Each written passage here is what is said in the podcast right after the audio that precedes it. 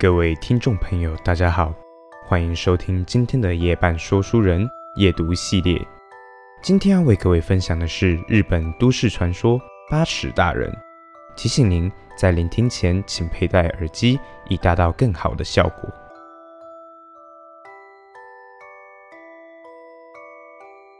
父亲的老家距离我们家大约两个小时的车程，虽然只是一般农家。但我很喜欢那种悠闲的感觉。到了高中可以骑机车后，常在寒暑假的时候一个人跑去玩。爷爷和奶奶也都很高兴地迎接我的到来。但是最后一次去的时候是升高三的时候，所以到现在为止，大约已经十年以上没再去了吧。并不是没有再去，而是。没办法再去了，因为发生这样的事。刚进入春假时刻，因为天气很好，所以就骑着机车到了爷爷家去玩。虽然天气还是有些冷，但靠近房子中庭的走道，因为日照的关系，显得有些温暖，很舒服。所以我就悠闲地坐在那里晒太阳。突然听到。啵啵死，的奇怪的声音，不是机械的声音，比较像是人所发出的声音，而且听起来有点像是“啵”的声音。正当我在想是什么声音的时候，看到外围墙上有个帽子，并不是放在围墙上本身，而是帽子一直往前进，直到经过围墙的一个裂缝。看起来像是一位女性，原来那顶帽子是她戴的。那位女性身穿白色洋装，但是围墙一共有两公尺这么高，要能更从围墙把头露出来的那位女性身高到底是有几公分呐？当我还在惊讶的时候，那位女性还是继续移动，直到离开了我的视线，帽子也不见了。不知何时开始，啵啵啵。的声音也不见了。那个时候，我只有想到，可能是原本身高就很高的女性穿了超厚底的靴子，要不然就是很高的男人扮成女装吧。之后在客厅和爷爷奶奶一边喝茶，我就把刚刚的故事说给他们听。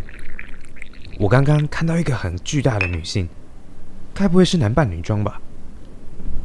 他们听的也只有“哦，这样哦”。的反应比围墙还要高呢，戴着帽子还发出啵啵啵的声音。话一说完，他们俩马上停下动作，不夸张，就刚好愣在那边。然后爷爷好像很生气的连续问：“什么时候看到的？在哪里看到的？比围墙高了多少？”的问题被爷爷这么一下，我也是照实的回答。突然，爷爷沉默下来，往走廊的电话走去。不知道打了电话到哪里，因为有屏风挡着，所以我听不到他说了些什么。奶奶则是失神的在一旁发抖。爷爷应该打完了电话，回到了客厅后就说：“今晚你就住这儿吧。不，应该说现在变成没有办法让你回家了。”我拼命的回想，该不会是我说了什么不该说的话吧？但是实在没有头绪。那个女性也不是我自己跑去看，而是她自己从那边出现的。接着，爷爷对奶奶说：“接下来拜托了，我去接 K 婆婆过来。”就开着小货车出去了。我很惶恐的问了奶奶，奶奶用颤抖的声音回答说：“你被八尺大人迷惑了，爷爷会帮你，不需要担心。”然后奶奶在爷爷回来之前，慢慢的把事情告诉了我。这一代有着称着八尺大人的棘手存在，八尺会以硕大的女性姿态出现，身高就像她的名字一样高，并且会发出啵啵啵啵似的男性的笑声。每个人看到的可能都不太一样，可能是穿着丧服的年轻女性，穿着和服的老奶奶。或是穿着工作衣的中年妇女，但共同点是身高很高的女性，头上戴着东西，还有那令人不悦的笑声。传闻是以外地的游客所带进来的，但没有受到证实，因为被这个地方的地藏王给封印在这个区域内，所以没法到外头去。被八尺迷惑的话，会在几天内受到杀害。最后一次发生八尺杀人的事件，大约是在十五年前。这是我之前所打听到的。所谓被地藏王封印，指的是八尺变得无法分辨如何才能通到村外的道路，就是因为这个村子的地藏王庙刚好就在村子的边界。为了限制八尺的移动，村子的东西南北四方都设置了地藏王庙。但不懂的是，何必把这样的东西留在村子里呢？原来是因为和邻近的村子有了协议，像是可以优先使用水资源之类的。可能是因为八尺好几年甚至十几年才会发生一次祸害，以前的人在利弊考量之下，觉得利大过于弊，才签订了这样的契约吧。即使听了这样的事，也没有什么感觉，那是当然的吧。这时，爷爷带着一位老婆婆回来了。发生了不得了的事呢，这个先拿着吧。K 婆婆给了我一个符咒，然后就和爷爷上了二楼，好像做了什么事情。奶奶和我也在一起，连上厕所的时候也会跟来，还不让我把厕所的门完全关上。到了这个地步，我才感受到事情好像真的不妙。过了一阵子，我被要求上到二楼的一个房间内，房内的窗户全被报纸贴附住，报纸上头还贴了符咒，在四个角落放上了大把的盐巴，然后在一个木箱上头放了一尊小小的佛像，之后不知道从哪里拿出两个尿壶，要我用这个解决。就快天黑了，听好，到明天早上以前千万不可离开这里。我和奶奶既不会揍你，也不会和你说话，就这样吧。到明天早上七点以前，绝对不可以离开这个房间。到了七点后，由你主动出来，我会先和家里面联络的。爷爷很认真的跟我说，除了点头之外，我也不能说什么。要好好的照着刚刚说的去做，符咒千万不要离开身边。要是发生了什么事，就向佛像祈祷。K 婆婆也这样对我说。虽然他们说看电视也没有关系，所以我打开了电视。不过由于不安，所以根本没有办法看进去。要关门之前，奶奶给了我一些饭团还有零食，但却一点也没有要吃的欲望，只好用棉被紧紧的包住自己，并且在里面不断的发抖。在这样的情况下，不知道过了多久。不自觉的就睡着了。醒来的时候，电视上正播着我现在已经忘记了的深夜节目。看了一下自己的手表，过了凌晨一点。正当我想说怎么会在这时间醒来的时候，窗户传来了敲打玻璃的声音，不是像小石子碰撞的声音，而是像用手轻轻敲的声音。虽然没办法判断到底是封锁造成的声音，还是真的有人在窗外敲打，不过我还是努力的说服自己是封锁造成的。为了安心下来，所以喝了一口茶，但还是因为害怕，就把电视的音量调大，强迫自己看电视。在这个时候，听到了爷爷的声音：“喂，还好吧？”怕的话，不用撑也没有关系哦。忍不住靠近了门边，但马上想起爷爷说的话：“今晚不会有人来叫你，或是和你说话。”然后那个声音又说：“怎么了？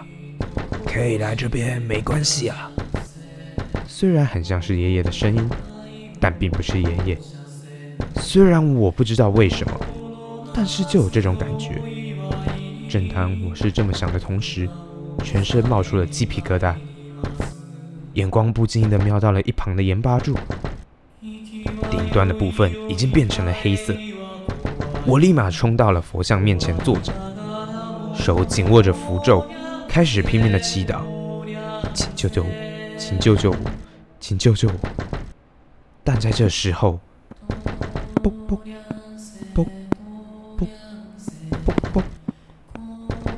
掉了那个声音，窗户的玻璃也发出咚咚咚的响声。虽然我知道它应该不至于高到这种地步，但还是不禁的想，他是从一楼伸手敲打二楼的窗户的画面，可以做的事，只有向佛像祈祷了。感觉度过了一个漫长的夜晚，即使如此，早晨还是会来临。没关掉的电视，不知道从何时开始，已经在播放早晨的新闻。画面显示着七点三十分，敲打玻璃的声音，还有那种啵啵啵的声音，也不知道何时间停了。也许是因为睡着，也许是因为吓昏了，也说不定。房内的盐巴全部变成了黑色。为了小心起见，我还是对了一下手表，确认时间和电视上的一致后，才胆战心惊的慢慢打开了房门。房门外站着奶奶和 K 婆婆。奶奶一边说着“真是太好了，太好了”，一边流着眼泪。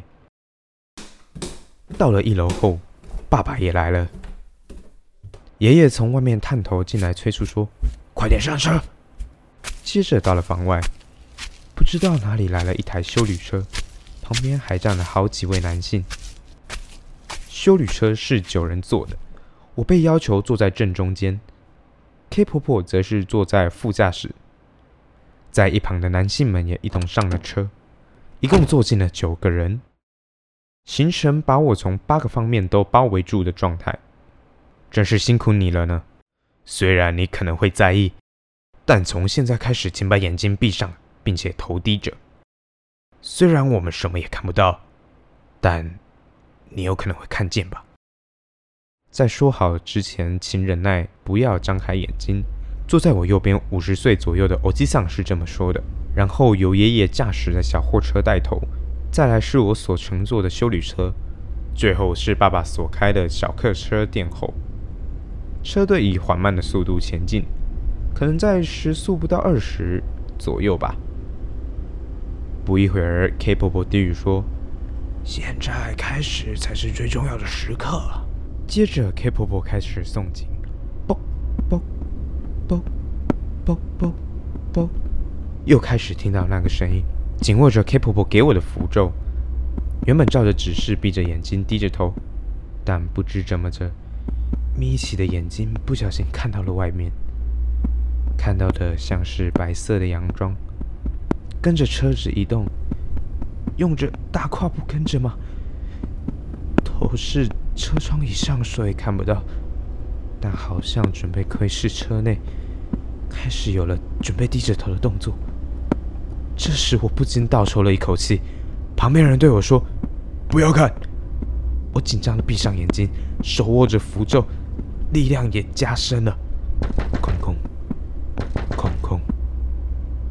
窗户开始传出敲打的声音，一旁的人陆续也发出惊恐声音。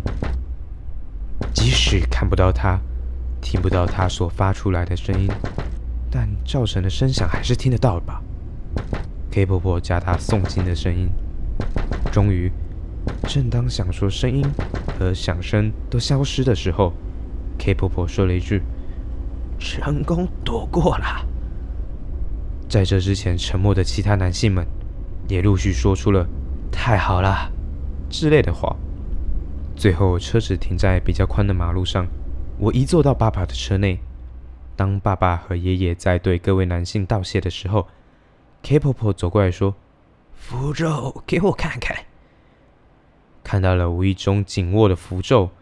已经整张都变成黑色了。K 婆婆说：“虽然我想应该是没问题啊，但为了慎重起见，还是把这个带在身边一段时间吧。”就给了我一张新的符咒。之后就和爸爸两个人回到了家里。机车是由爷爷和邻居们帮我送回来的。爸爸好像也知道了八尺的事，也跟我说他小时候就有个朋友因此而丧命。也知道还有其他人也是因为被迷惑了而搬到了外地。修旅车上的男性和爷爷都有亲戚关系，也就是我的远亲。在前端的爷爷和最后的爸爸，因为血缘和我相近，为了混淆八尺的判断，所以才会以那样的队列行事。爸爸的兄弟因为没办法一个晚上就到，所以才找了虽然只有一点血缘关系，但至少马上能够集合的人们。即使如此，也不可能马上召集到七个男性，而且觉得大白天应该会比晚上还安全。所以就让我关在那个房间里一个晚上。当时的路上，最糟的情况是爷爷或是爸爸可能会代替我遇害。然后就像我先前所写的一样，爸爸也再次交代我千万不能再到爷爷家去。回到家后，给爷爷通了电话，我问了那个晚上有和我说话吗？爷爷很肯定的跟我说没有。果然，那就是。正当这么想的时候，背上有了寒意。据说八尺的对象大多是青少年或小孩子，因为年轻人比较容易陷入恐慌不安的状态。这时候听到亲人的声音，就很容易失去戒心。过了十年，都快忘记这件事情的时候，发生了最糟糕的后续。不知道谁破坏了封印八尺的地藏庙，而且那条路还可以通到你们家呢。爷爷打电话过来，到了现在，我还是一边说服自己，那不就是个迷信，但一边还是感到非常的担心。要是再度听到“啵啵啵”的声音的话，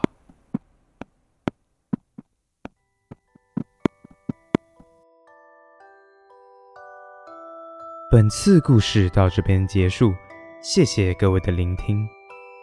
欢迎各位留言、分享，并且订阅，期待下次与各位再次相聚。